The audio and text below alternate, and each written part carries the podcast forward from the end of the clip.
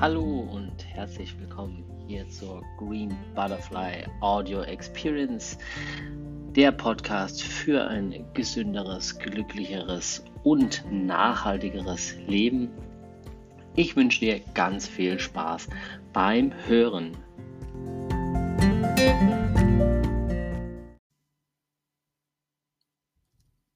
Im zweiten Kapitel geht es um die Entwicklungsgeschichte der Ernährung. Einleitende Fragen sind, kann die menschliche Spezies nur mit einer ganz bestimmten Ernährungsweise überleben? Welche globalen Ernährungstrends zeigen sich? Der Mensch ist als Spezies sehr flexibel in Bezug auf die Nahrungsmittel, die er zum Überleben verwenden kann. Wichtig ist zu verstehen, dass ein großer Unterschied besteht zwischen Überleben und der langfristigen Gesundheit. Die traditionellen Ernährungsweisen sind global gesehen großen Veränderungen unterworfen.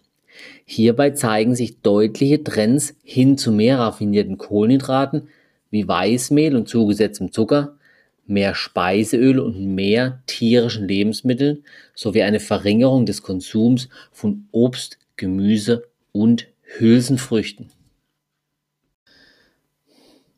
Kommen wir nun zum zweiten Abschnitt Entwicklungsphasen der Ernährung des Menschen.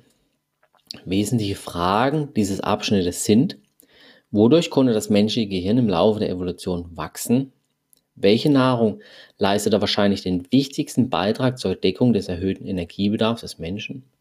Warum ist das Konzept der Paleoernährung fehlerbehaftet? Warum ist es nicht richtig, von einer ganz bestimmten Ernährungsweise des Menschen während des Paläolithikums zu sprechen? Wie ernähren sich heutige wildlebende, nichtmenschliche Menschenaffen? Ernähren sich vegan? Woher kommt die Laktoseintoleranz? Schauen wir uns die Evolution der Primaten an. Zu den Primaten zählen alle Menschenaffen, auch wir Menschen. Ernährung veränderte sich und enthielt hauptsächlich pflanzliche Bestandteile wie Früchte, Blätter oder Nektar. Der tierische Anteil wurde geringer und bestand aus Insekten und womöglich aus kleinen Wirbeltieren. Der letzte gemeinsame Vorfahre von Mensch und Menschenaffen ernährte sich ebenfalls hauptsächlich pflanzlich mit geringen Mengen Fleisch. Die nächsten Verwandten des Menschen sind die Schimpansen und die Bonobos. Sie bilden zusammen mit den Menschen die Unterfamilie der Hominidae, die einzige überlebende Spezies des Tribus der Homini ist der heute lebende Mensch Homo sapiens. Wie sieht die Ernährung der nichtmenschlichen Menschenaffen aus? Zum Beispiel Schimpansen, Bonobos, Gorillas und Orang-Utans. Alle Menschenaffen haben ein relativ großes Gehirnvolumen und komplexe kognitive Fähigkeiten. Die Ernährung besteht zum großen Teil aus Früchten und Blättern, selten aus Insekten und Fleisch. Die direkten Vorfahren der Spezies Mensch sind unsere Homini-Verwandten. Merkmale: Sie gehen auf zwei Beinen und haben kleinere, stumpfe Eckzähne. Hier gibt es unter anderem den Australopithecus. Er lebte vor etwa 4,5 bis 2,5 Millionen Jahren. Die Australopithecus-Spezies existierten über fast drei Millionen Jahre und bewohnten die damaligen offenen Waldlandschaften und Savannen im südlichen östlichen Afrika. Sie hatten keine bestimmte Ernährungsweise. Hauptsächlich ernährten sie sich von harten, faserigen Pflanzenteilen, möglicherweise Speicher- und Wurzelknollen und von geringen Mengen tierischer Nahrung. Es gibt noch den Paranthropus. Er lebte bis vor 1,2 Millionen Jahren die Gattung Paranthropus folgte evolutionsgeschichtlich nach Australopithecus. Auch sie ernährte sich von faseriger pflanzlicher Nahrung. Es folgt die Gattung Homo. Homo entstand wahrscheinlich vor drei bis zwei Millionen Jahren, nutzte einfache Steinwerkzeuge und konsumierte kalorienreichere Nahrung wie Fleisch oder Knochenmark eben energiedichtere Nahrung. Vertreter der Gattung Homo hatten kleinere Backenzähne und nahmen weichere, energiedichtere Nahrung zu sich als noch der Australopithecus. Hier gibt es den Homo heidelbergensis. Er ist dem Menschen sehr ähnlich, nutzte schon fortgeschrittene Steinwerkzeuge, beherrschte das Feuer und erlegte große Tiere. Danach folgte Homo sapiens. Er hat ein vergrößertes Hirnvolumen, komplexere Verhaltensmuster, komplexere Werkzeuggebrauch und ausgefeiltere Jagdstrategien. Im Laufe der Zeit ernährten sich die Primaten weniger von Insekten und mehr von Pflanzen. Die Nahrung der nichtmenschlichen Menschenaffen besteht hauptsächlich aus Früchten sowie aus Blättern, Insekten oder Wirbeltieren. Die Australopithecus und Paranthropus-Spezies haben sich wahrscheinlich vornehmlich pflanzlich ernährt mit geringen Mengen an tierischen Bestandteilen. Die menschliche Gattung Homo entwickelte ein größeres Gehirn und kleinere Backenzähne. Der anfängliche Gebrauch von einfachem Steinwerkzeug erweiterte sich hin zu komplexeren Werkzeugen und ausgefeilterem Jagdverhalten. Zudem wurde vermehrt Feuer kontrolliert eingesetzt. Evolutionäre Anpassung und gesunde Ernährung. Ernährungsweisen. Prähistorische menschliche Ernährungsweisen sind nicht im Detail bekannt und waren über einen solch langen Zeitraum die weite geografische Verbreitung und tiefgreifende klimatische Veränderungen hinweg keineswegs homogen. Die Annahme, dass der Mensch sich an eine sehr spezielle Ernährungsweise angepasst hat, ist nicht richtig. Evolution basiert eben auf dem Prinzip der Fortpflanzung. Das bedeutet, dass Ernährungsweisen, die kurzfristig gesund waren, diese Beleben und Fortpflanzen ermöglichten, nicht gleichzeitig langfristig gesund sein müssen, in Bezug auf Langlebigkeit und die Prävention von Krankheiten. Ein Überleben bis zur Fortpflanzung und eine erfolgreiche Fortpflanzung führen dazu, dass die eigene genetische Information an das nächste, an die nächste Generation weitergegeben werden. Ein relativ früher Tod des Individuums nach der Fortpflanzung beeinflusst aber die Evolution nicht. Werfen wir einen Blick auf die moderne Paläoernährung, kommt aus dem Paläolithikum der Altsteinzeit.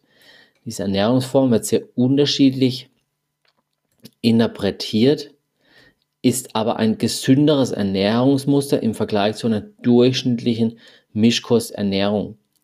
Wir haben eine niedrigere Zufuhr von gesättigten Fettsäuren, regelmäßigen Konsum von Obst, Gemüse, Speicherknollen, Nüssen, keine stark verarbeiteten Lebensmittel, kein zugesetzter Zucker und weniger Salz.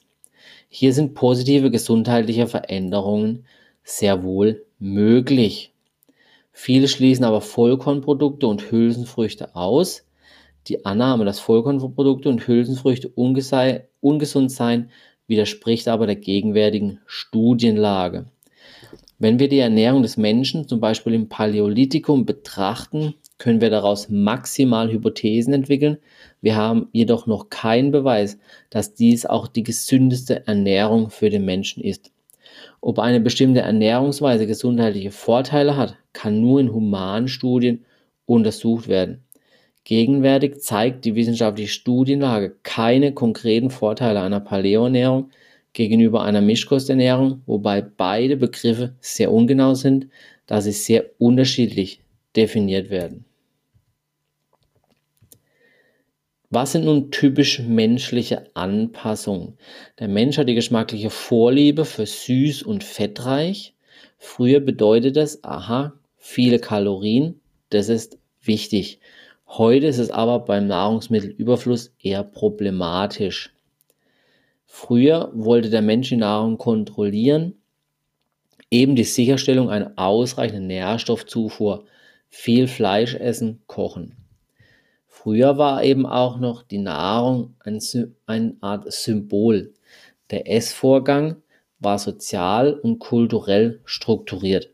Komplexe gesellschaftliche und kulturelle Normen und Verhaltensweisen in Bezug auf die Ernährung gab es wahrscheinlich auch schon bei den Neandertalern. Kommen wir zur Zunahme des Gehirnvolumens. Dass mit dem Beginn der Gattung Homo das Gehirnvolumen immer weiter zunahm, ist gesichert. Mehr Volumen bedeutet mehr Energie notwendig. Mehr Energie für das Gehirn, für die Entwicklungszeit von Geburt bis zum Erwachsenenalter. Man hat größere Säuglinge und eine außerordentliche Langlebigkeit. Hohen Energieverbrauch haben Organe wie Hirn, Leber und der Verdauungstrakt. Wahrscheinlich wichtigster Beitrag zur Deckung des Energiebedarfs war der Verzehr von Fleisch und gekochter Nahrung. Fettreserven ermöglichten trotz erhöhtem Energiebedarf ein Überstehen von Zeiten der Nahrungsknappheit. Menschen sind wahrscheinlich evolutionär bedingt dazu veranlagt, bei langfristigem Überkonsum von Energie Fettleibigkeit zu entwickeln, während andere Menschenarten auch in Gefangenschaft und unter Bewegungsmangel schlank bleiben, das heißt einen geringen Körperfettanteil aufrechterhalten. Typisch menschliche Veränderungen und Anpassungen sind ein höherer Energieverbrauch. Menschen haben einen höheren Energieverbrauch im Vergleich zu Menschenaffen aufgrund eines größeren Gehirnvolumens, ihrer langen Entwicklungszeit und ihrer Langlebigkeit. Die Zunahme des Gehirnvolumens. Die Zunahme des Gehirnvolumens unserer Vorfahren wurde wahrscheinlich durch eine höhere Energiezufuhr wie durch den Konsum von Fleisch und oder gekochter Nahrung ermöglicht. Zudem führte wahrscheinlich das Kochen der Nahrung Fleisch Speicherklon zu einer besseren Verdaulichkeit und dies wiederum reduziert den Energieverbrauch für die Verdauung. Fettreserven. Fettreserven ermöglichen unter, ermöglichten unseren Vorfahren das Überleben bei Nahrungsmittelknappheit. Bei langfristigem Energieüberkonsum führt das Anlegen dieser Fettreserven bei Menschen zu Fettleibigkeit süß und fettreich. Die geschmackliche Vorliebe der Menschen für süß oder fettreiche Lebensmittel entwickelte sich wahrscheinlich, da diese Lebensmittel mit einem Reichtum oder den Reichtum von Energie signalisieren. Diese Vorliebe konnte zusätzlich das Überleben in Zeiten der Nahrungsmittelknappheit sichern.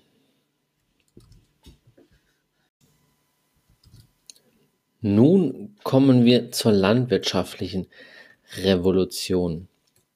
Der Übergang der Jäger- und Sammlerkulturen zu Ackerbau und Viehzucht erfolgte etwa vor 10.000 Jahren, wobei dies in verschiedenen Regionen der Welt zu unterschiedlichen Zeiten geschah.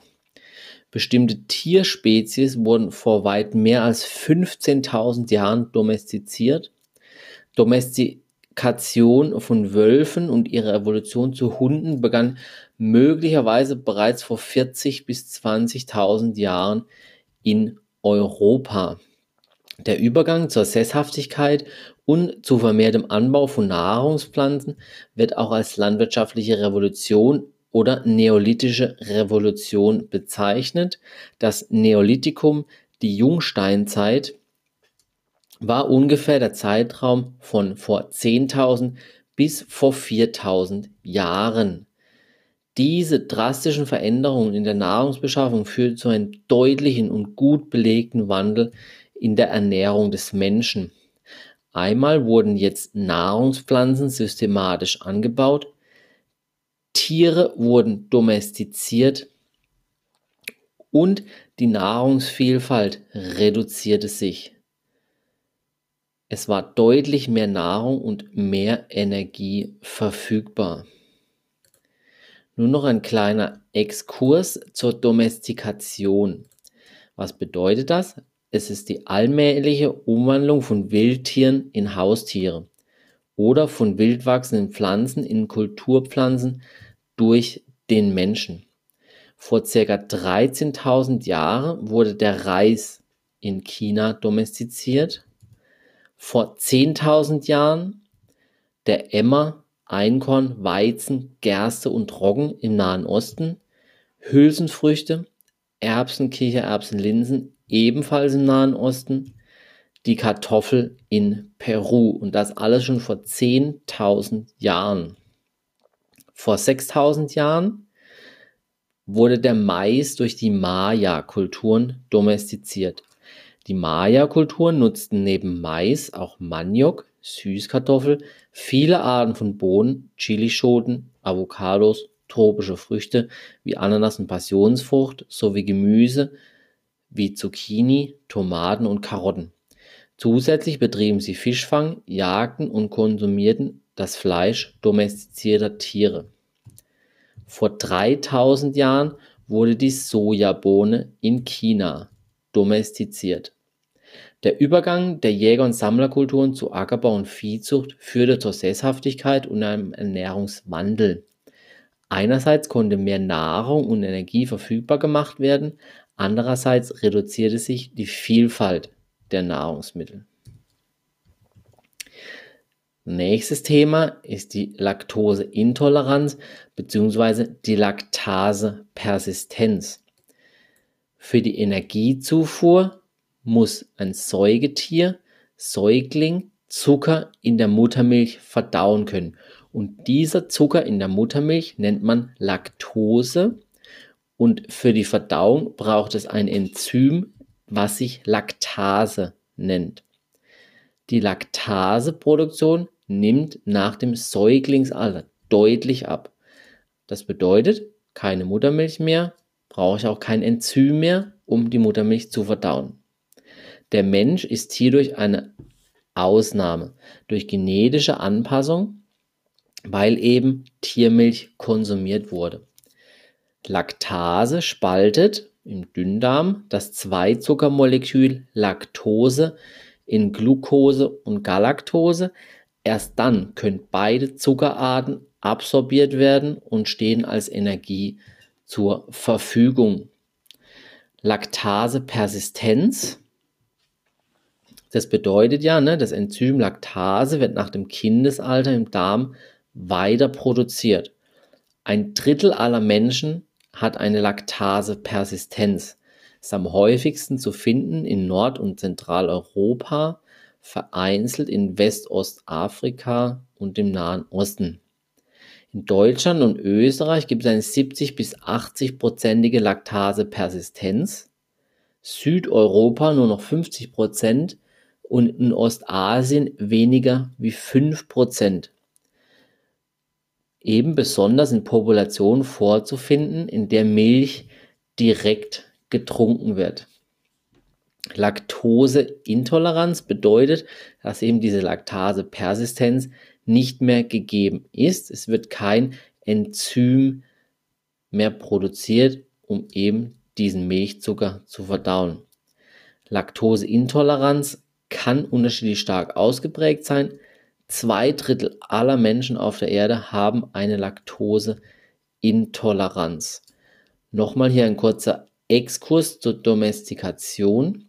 Vor etwa 11.000 Jahren wurden Tiere für die Milchgewinnung in Kleinasien, in der heutigen Türkei, domestiziert. Der Grad an Laktose in Lebensmitteln ist unterschiedlich. Manche Käsesorten und Butter enthalten aufgrund der Fermentation bzw. der Verarbeitungsschritte kaum Laktose und können auch von Menschen ohne Laktasepersistenz, ohne Verdauungsprobleme verzehrt werden. Laktase-Nichtpersistenz ist keine Krankheit und sie ist die häufigste Ursache für die Symptomatik der Laktoseintoleranz. Laktoseintoleranz kann jedoch auch andere Ursachen haben, wie ein angeborener Enzymdefekt, Darmerkrankungen, Operation oder Medikamentenbehandlung. Zusammenfassend können wir sagen, die Laktose, also der Milchzucker, ist das einzige in der Milch vorkommende Kohlenhydrat. Laktase ist das Enzym, das die Laktose spaltet. Diese Spaltung ist notwendig für die Verdauung der Laktose, also des Milchzuckers, also der Muttermilch. Laktasepersistenz ist die Eigenschaft, auch nach dem Kleinkindalter Laktase zu produzieren. Etwa ein Drittel der Menschheit ist laktasepersistent. Sie produzieren nach dem Kindesalter noch Laktase, um die Milch verdauen zu können. Kann ein Mensch Laktose nicht verdauen, spricht man bei der auftretenden Symptomatik beim Milchverzehr von Laktoseintoleranz. Speichelamylase bedeutet eine verstärkte Produktion von Amylase im Speichel.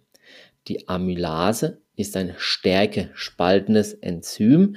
Das hat sich entwickelt vor 1 Million bis 200.000 Jahren. Daher konnte der Mensch im Mund gekochte Stärke vorverdauen. Europäische, amerikanische oder asiatische Ackerbaukulturen produzieren im Allgemeinen mehr von diesem Enzym als beispielsweise bestimmte Bevölkerungsgruppen in Sibirien, die traditionell wenig Stärke konsumieren. Die Entwicklung zu einer verstärkten Produktion von Speichelamylase ermöglichte den Menschen eine bessere Verdaulichkeit von gekochter Stärke, wie wir sie zum Beispiel in Kartoffeln finden. Nochmal eine Bewertung der Paleo-Ernährung. Das Konzept der Paleo-Ernährung basiert hauptsächlich auf den folgenden Annahmen. Es gäbe eine bestimmte Ernährungsweise der Menschen im Paläolithikum. Ist eine falsche Annahme. Es wäre genau bekannt, was die meisten dieser Menschen die meiste Zeit über verzehrten. Ist ebenfalls eine falsche Annahme. Die damalige Nahrungsgrundlage, Pflanzen- und Tierspezies würden doch heute existieren. Ist eine teilweise falsche Annahme. Der menschliche Körper im Paläolithikum an eine ganz bestimmte Ernährungsgruppe angepasst und seit Beginn von Ackerbau und Viehzucht vor etwa 10.000 Jahren fand keine Anpassung mehr statt. Beide Annahmen sind falsch die Ernährungsweise, an die der Mensch im Paläolithikum angepasst wäre, ist schon mal eine falsche Annahme, ist die, an die wir auch heute angepasst sein. Diese Ernährungsweise würde damals und auch heute zu einer bestmöglichen Gesundheit und Langlebigkeit führen. Wieder eine falsche Annahme. Vereinfacht gesagt können wir festhalten, dass nichts darauf hindeutet, dass Ernährungsweisen, die für unsere steinzeitlichen Vorfahren unter extremen Bedingungen ein Überleben und die Fortpflanzung ermöglichten, unter heutigen Bedingungen für uns die gesündeste Ernährungsweisen wären. In diesem Abschnitt geht es um anatomische und physiologische Merkmale des Menschen. Die wesentlichen Fragen dieses Kapitels sind, können die Form der Zähne oder die Darmlänge des Menschen beweisen, dass der Mensch an eine ganz bestimmte Ernährungsweise angepasst ist? Was können wir daraus ableiten, dass zum Beispiel Vitamin C und Vitamin B12 nicht vom menschlichen Körper selbst produziert werden können? Ist eindeutig bewiesen, dass der menschliche Körper anatomisch und physiologisch an gekochte Nahrung angepasst ist. Aber bevor wir weitergehen, schauen wir uns erstmal ein paar Begrifflichkeiten an. Was ist Anatomie? Das ist die Lehre vom äußeren und inneren Aufbau eines menschlichen und tierischen Körpers. Was verbirgt sich in dem Begriff Physiologie? Die Physiologie ist die Lehre von den normalen Lebensvorgängen in den Zellen, Geweben und Organen aller Lebewesen. Sie bezieht das Zusammenwirken aller physikalischen und chemischen sowie biochemischen Vorgänge im gesamten Organismus in Betrachtung ein. Ziel der Physiologie ist es, Vorhersagen über das Verhalten eines betrachteten Systems, zum Beispiel Stoffwechsel, Bewegung, Keimung, Wachstum, Fortpflanzung, zu formulieren. Was sind Omnivore? Das ist der Begriff für Allesfresser. Herbivore, Pflanzenfresser und Karnivore, das sind Fleischfresser. Überlebens- und Fortpflanzungsvorteile durch körperliche Merkmale sind bei unterschiedlichen Spezies gegeben. Physiologische Merkmale des Menschen. Er hat einen Magen, Dünn- und Dickdarm. Hinweise auf eine omnivore Ernährung mit hohem Pflanzenanteil. Energiedichtere Nahrung, weil kürzerer Darm als seine Vorgänger. Im Dickdarm gibt es sogenannte Tänien und Haus drin. Sie bilden Gärkammern für unverdauliche Nahrung. Die Beschaffenheit deutet auf pflanzliche Kost hin. Zum Punkt Vitamin C muss zugeführt werden, hauptsächlich über pflanzliche Nahrung. Karnivore, also Fleischfresser, können Vitamin C selbst herstellen. Hinweis darauf, dass Vitamin C immer in der Nahrung sein muss. Vitamin B12 muss zugeführt werden, aber kann lange gespeichert werden. Hinweis, dass tierische Nahrung teilweise über längeren Zeitraum nicht konsumiert wurde. Zufuhr Vitamin B12 aber über tierische Nahrung. Der Mensch hat Mahlzähne mit einem relativ dicken Zahnschmelz.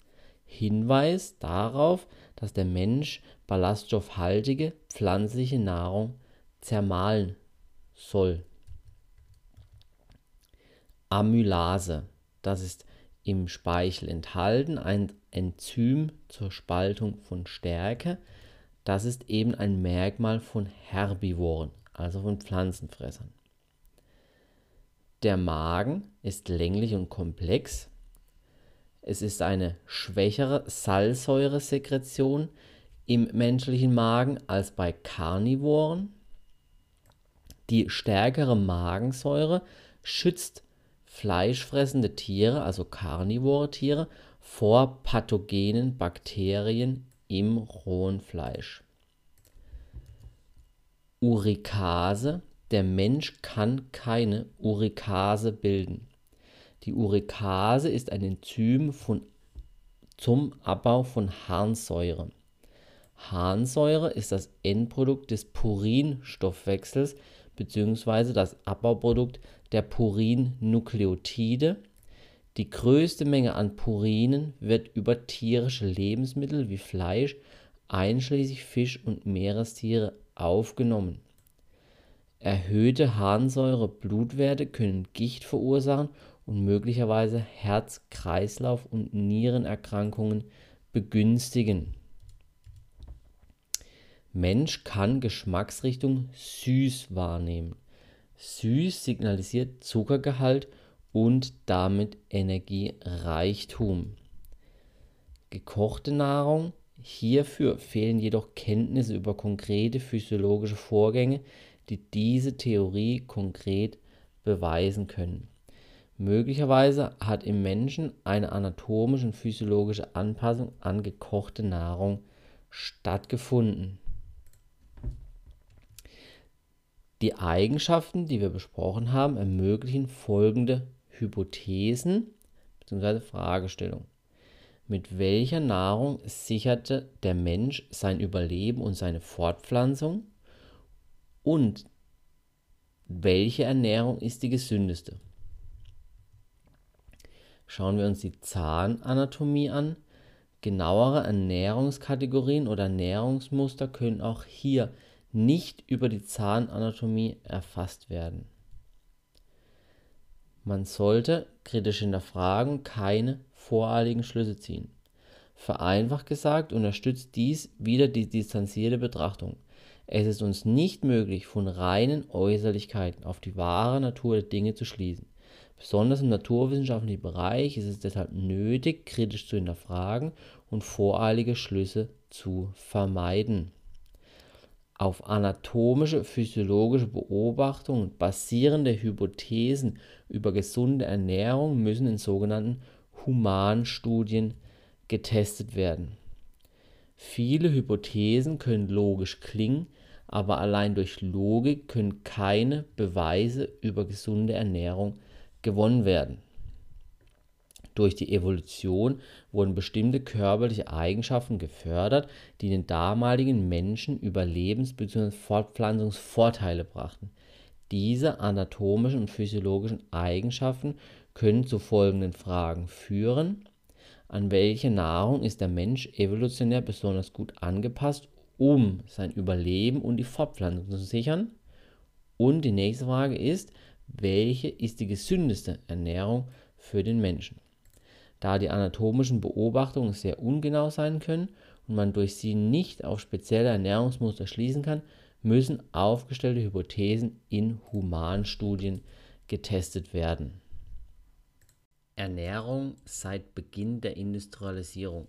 Die wesentlichen Fragen in diesem Abschnitt sind, Welche großen Veränderungen der Ernährung gab es in den letzten 200 Jahren? Was sind Mikro- und Makronährstoffe? Was ist eine marginale Zufuhr und was ist ein Mangel? Mit welchen Nährstoffen sind viele Menschen in Deutschland nicht gut versorgt? Zuerst einmal kann man sagen, dass 200 Jahre für eine genetische Anpassung, für eine genetische Anpassung viel zu kurz sind. Es gab einen Wandel von relativ ballaststoffreicher und pflanzenbasierter Ernährung hin zu zugesetztem Zucker, Fleisch, Weißmehl, Eiern und Milchprodukten. Zum Thema Auszugsmehl. Vor 200 Jahren gab es zu 100% Vollkornmehl, heute sind es ca. 10%. Lebensmittel mit Weißmehl und zugesetztem Zucker enthalten weniger Mikronährstoffe und der Blutzucker steigt schneller an. Vollkornmehl ist aber weniger lange haltbar, weil es geringe Mengen an Fett und fettspaltenden Enzymen enthält, die ranzig werden können. Öle. Weg von kaltgepresst, Omega-3-reichen Ölen, die schnell ranzig werden, hin zu Ölen, die Omega-3 arm sind. Hier haben wir wieder das Thema der Haltbarkeit, also hin zu mehr Haltbarkeit. Pro Kopf Fleischverbrauch ist in den letzten 50 Jahren um 70 Prozent gestiegen, weil es eine landwirtschaftliche Effizienzsteigerung gab. Man konsumiert mehr Protein aus Fleisch anstatt Pflanzen. Verbrauch an Hülsenfrüchten nahm ab Mehr tierische Lebensmittel bedeuten einen erhöhten Konsum an gesättigten Fettsäuren. Die Energiezufuhr vor 50 Jahren war mittels, Le war mittels tierischen Lebensmitteln bei ca. 25%. Heute ist es auf 30% gestiegen. Die Lebensmittelvielfalt oder die pflanzliche Vielfalt in den Lebensmitteln ist sehr eingeschränkt. Zunehmender Verarbeitungsgrad, Zusatz von Fetten, Zucker, Süßungsmittel und Aromen. Produkte sind optimiert für Aussehen, Textur und Marketing. Produkte schmecken natürlich dann sehr gut und sprechen die Sinne an. Sie sind aber an Ballaststoffen und sekundäre Pflanzenstoffen arm und auch oft auch arm an essentiellen Mikronährstoffen, Vitamine und Mineralstoffe. Es gibt natürlich auch immer mehr Fertigprodukte, die sehr energiereich sind, also viele Kalorien haben, ungesunde Fette, Zucker, Salz. Sie sind hochkalorisch, aber arm an Mikronährstoffen. Die Folge sind Übergewicht und chronische ernährungsassoziierte Krankheiten in reichen Industriestaaten, auch aber immer mehr in den ärmeren Ländern. Ziele war früher, die Lebensmittel haltbar zu machen, was natürlich auch verständlich ist. Heute ist eben das Ziel, die Produkte attraktiver für den Konsumenten zu gestalten. Hier macht man sich wieder die Vorliebe des Menschen für süß und fettreich zunutze. Diese Vorliebe ist evolutionär bedingt, weil früher Nahrung eben nicht immer vorhanden war und süß und fettreich energiereich signalisierten bzw. bedeuteten. Heute ist eine energiereiche Ernährung in Kombination mit wenig Sport nicht gut. Unsere Vorfahren benötigten aber energiereiche Nahrung, denn sie hatten viele, sie hatten viel Bewegung, hatten viele unverarbeitete Produkte mit vielen Mikronährstoffen und sekundären Pflanzenstoffen. Die Sättigungswirkung bei verarbeiteten Lebensmitteln ist stark vermindert. Sie sind ballaststoff- und oft auch proteinarm Gesunde Kohlenhydrate wie Vollkornprodukte fördern die Sättigungswirkung. Stark verarbeitete Lebensmittel sind, wie schon gesagt, energiereich, arm an Ballaststoffen und arm an Mikronährstoffen. Mikronährstoffe sind Vitamine, Mineralstoffe und sekundäre Pflanzenstoffe, während Kohlenhydrate, Fette, Proteine und Ballaststoffe die Makronährstoffe darstellen.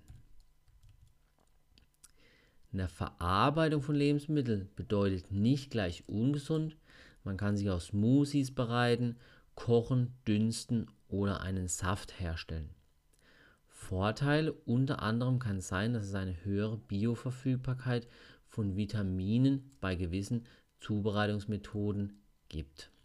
Die Bioverfügbarkeit bedeutet, wie kann der menschliche Körper die Vitamine und die Mineralstoffe aufnehmen.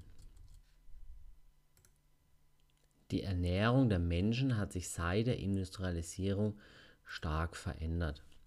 Nahrungsmittel enthalten mehr Ausdrucksmehl und Zucker. Der durch Massentierhaltung entstandene vermehrte Verzehr an Fleisch und Milchprodukten führt zu einer erhöhten Zufuhr von gesättigten Fettsäuren. Ein hoher Verarbeitungsgrad von Lebensmitteln führt zu der Verbreitung einer hochkalorischen, ballaststoff- und mikronährstoffarmen Ernährung. Mikronährstoffe sind Vitamine, Mineralstoffe und sekundäre Pflanzenstoffe. Makronährstoffe dagegen sind Kohlenhydrate, Fette, Proteine sowie Ballaststoffe. Eine marginale Zufuhr von Mikronährstoffen ist eben hierbei die Folge. Aufgrund Tendenz zu stark verarbeiteten Lebensmitteln in der Allgemeinbevölkerung stark verbreitet, die sich über eine Mischkost ernähren. Eine marginale Zufuhr beschreibt einen Mangel, aber es sind keine Symptome sichtbar. Ein schwerer Mangel an einem Nährstoff, hier hingegen sind Symptome sichtbar und zuordnenbar. Zusätzlich zur marginalen Zufuhr an Mikronährstoffen kommt die steigende körperliche Inaktivität in Form von Bewegungsmangel durch eine steigende Tendenz zu sitzenden Tätigkeiten am Arbeitsplatz sowie sportlichem Desinteresse bzw. einem zeitlichen Defizit für die Ausübung sportlicher Aktivitäten. Dadurch fehlen eine intensive Atmung und die Kräftigung der Durchblutung sowie eine Anregung des Stoffwechsels und der Verdauung. Im Jahr 2008 wurde die nationale Verzehrstudie durchgeführt mit folgenden Ergebnissen. Im Bereich Obst und Gemüse, hier erreichen 87 Prozent der Befragten nicht die empfohlene Gemüseverzehrmenge. Empfehlungen werden ausgesprochen an dieser Stelle von der DGE, der Deutschen Gesellschaft für Ernährung. 60 Prozent erreichen die Obstmenge nicht. Ballaststoffe 68% der Männer und 75% der Frauen erreichen die Mindestmenge nicht. Vitamin D 82% der Männer und 91% der Frauen erreichen den Mindestwert pro Tag nicht.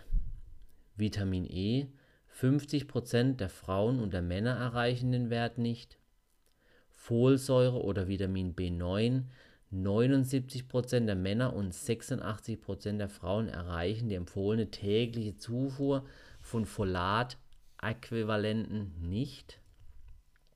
Calcium. Ca. 50% Männer und Frauen erreichen die empfohlene Tageszufuhr nicht. Eisen. 14% der Männer, aber 58% der Frauen erreichen den Wert nicht.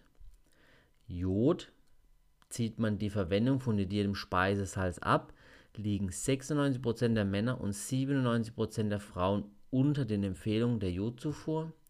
Auch bei Selen ist die Zufuhr unzureichend.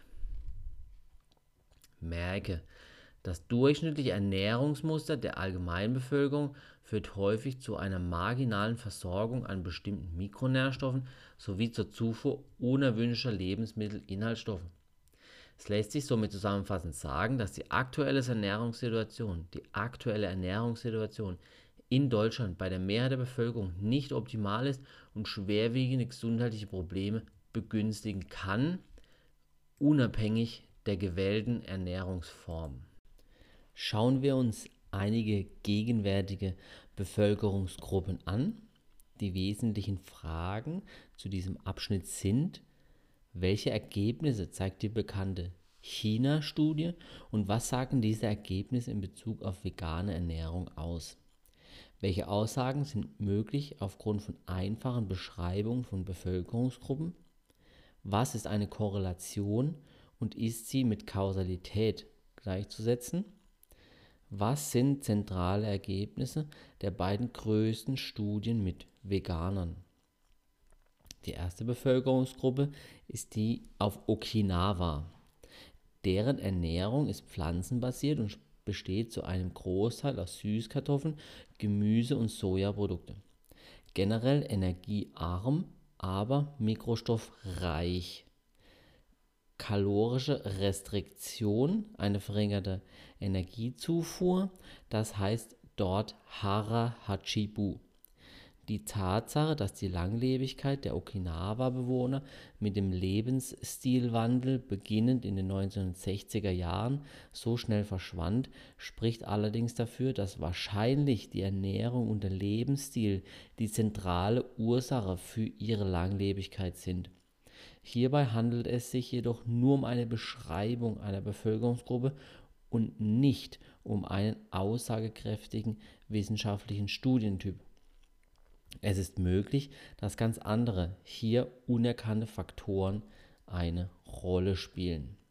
Werfen wir einen Blick nach China. Die China-Studie betrachtete Ernährungs- und Lebensweisen in verschiedenen Regionen von China mit Daten aus den 70er und 80er Jahren. Die Autoren schloss, schlossen aus ihren Ergebnissen, dass eine fettarme, pflanzenbasierte Ernährung in Bezug auf viele chronische Erkrankungen präventiv wirken kann. Hierbei ist es wichtig anzumerken, dass Korrelationen nur zwei zusammen auftretende Faktoren sind, zum Beispiel Fleischkonsum und Krebs. Korrelationen ermöglichen keine Aussage über eine mögliche Kausalität, eine Ursache-Wirkungsbeziehung. Genau, eine Korrelation ist noch kein Kausalzusammenhang. Die China-Studie zeigt nur Korrelation, aber keine Kausalität. Die China-Studie war außerdem keine Studie mit Veganen und kann somit keine direkte Aussagen zu gesundheitlichen Effekten von veganen Ernährungsweisen machen. Japan. Bis 15. Jahrhundert war es verboten, Säugetiere zu essen. Hier haben wir keine Laktasepersistenz bei einem großen Anteil der Bevölkerung. Die traditionelle japanische Ernährung, Washoku, ist pflanzenbetont und relativ fettarm. Sie besteht aus weißem Reis mit Gemüse, auch fermentiertem Gemüse, Sojaprodukte, Miso, Tofu oder auch Natto, Fisch unter anderem relativ geringe Mengen an tierischen Lebensmitteln sowie grünem Tee. Auch hier handelt es sich nur um eine Beschreibung einiger Faktoren in der japanischen Bevölkerung. Wir können nicht genau erkennen, ob ein Faktor, zum Beispiel Ernährung, den anderen Faktor, zum Beispiel eine bestimmte Krankheit, verursacht. Auch wenn es uns ein solcher Zusammenhang möglicherweise ganz logisch erscheint, können wir nicht erkennen, ob dies tatsächlich der Fall ist. Eine, ein Kausalzusammenhang ist möglich, es ist aber auch möglich, dass andere unerkannte Faktoren die Ursache oder zumindest eine Mitursache sind. Die Adventisten. Adventist Health Study, USA und Kanada. Diese Studie ist eine der größten Langzeitstudien mit Veganern. Sie schließt über 5000 vegane Studienteilnehmern mit ein. In dieser Population wird ein gesundheitsbewusster Lebensstil und eine gesunde vegetarische Ernährung mit viel Vollkorngetreide, Obst, Gemüse, Hülsenfrüchte und Nüssen empfohlen, jedoch nicht vorgeschrieben. Salz, Zucker, Kaffee und Tee werden in geringen Mengen konsumiert. Alkohol, Tabak werden von den meisten gemieden. Die folgenden Faktoren wurden als lebensverlängernd bewertet. Eine vegetarische Ernährung, regelmäßiger Verzehr von Nüssen, körperliche Bewegung, Vermeidung von Übergewicht, und Nichtrauchen. Die Adventisten essen, wie auch die Japaner, Chinesen und die Bewohner von Okinawa, relativ viel Soja. Der Studientyp der Kohortenstudie ist einer der aussagekräftigsten im ernährungswissenschaftlichen Bereich. Kohortenstudien können sehr wahrscheinliche Kausalzusammenhänge aufzeigen, aber diese nicht zu 100% beweisen. Europa. Hier gab es die Epic Oxford Studie. Für die Kohorte in Oxford wurden besonders viele Vegetarier und Veganer rekrutiert wie die Adventist Health Study ist die Epic Oxford Studie eine Kohortenstudie, weshalb die Aussagekraft der Ergebnisse sehr hoch ist. Schauen wir uns die Maasai und die Inuit an. Inuit, die in der Region der Arktis, Alaska, Nordkanada, Grönland und Sibirien leben, haben einen sehr hohen Konsum von Fisch und Meerestieren einen geringen Konsum von pflanzlichen Lebensmitteln. Der Konsum von Tabak ist sehr hoch und exzessiver Alkoholkonsum häufig. Die Maasai, die in der Grenzregion von Kenia und Tansania leben, haben einen sehr hohen Kuhmilchkonsum und auch eine geringe Zufuhr an pflanzlicher Nahrung. Des Öfteren wird berichtet, dass diese beiden Populationen trotz ihrer hohen Zufuhr an tierischen Lebensmitteln gesättigten Fettsäuren und Cholesterin sehr gesund sein und kaum Herzkrankheiten aufweisen. Der Ernährungszustand der Maasai ist seit langem schlecht. Der, die in der Arktis lebenden Inuit haben eine niedrige Lebenserwartung. Auch bei diesen Beschreibungen der Maasai und Inuit können Kausalzusammenhänge nicht direkt erkannt werden, es wird deutlich, dass viele und sehr verschiedene Faktoren eine Rolle bei Beurteilung der Ernährungsweise und des Gesundheitszustandes spielen können. Mit einfachen Beschreibungen der Ernährungs- und Lebensweise bestimmter Bevölkerungsgruppen und mit Studientypen wie der China-Studie können also Korrelationen festgestellt werden. Eine Korrelation beweist jedoch keinen Kausalzusammenhang. Korrelationen sind lediglich zwei oder mehr zusammen auftretende Faktoren. Die längere Lebenserwartung einiger Bevölkerungsgruppen ist wahrscheinlich auf ihre Ernährung und ihren Lebensstil zurückzuführen, jedoch ist dies kein kausaler Zusammenhang. Fassen wir an dieser Stelle nun einmal alles zusammen können wir zu dem Fazit kommen, dass durch eine einfache Beschreibung von bestimmten Bevölkerungsgruppen Korrelationen zwischen Ernährungs- und Lebensstil und der Gesundheit dieser Menschen erkannt werden können. Groß angelegte Kohortenstudien erhöhen die Wahrscheinlichkeit, kausale Zusammenhänge festzustellen. Des Weiteren können wir feststellen, dass eine abwechslungsreiche pflanzliche Ernährung eine sehr gute mögliche und gesundheitsfördernde Ernährungsweise sein kann, insofern sie reich an weniger verarbeiteten Lebensmitteln ist, mit B12 ergänzt wird und auf bestimmte weitere Nährstoffe geachtet wird.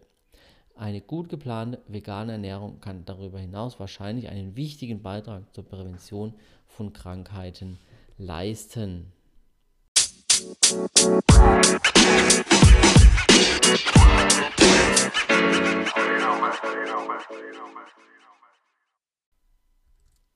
Der letzte Abschnitt dieser Episode, eine gesunde Ernährung für den Menschen.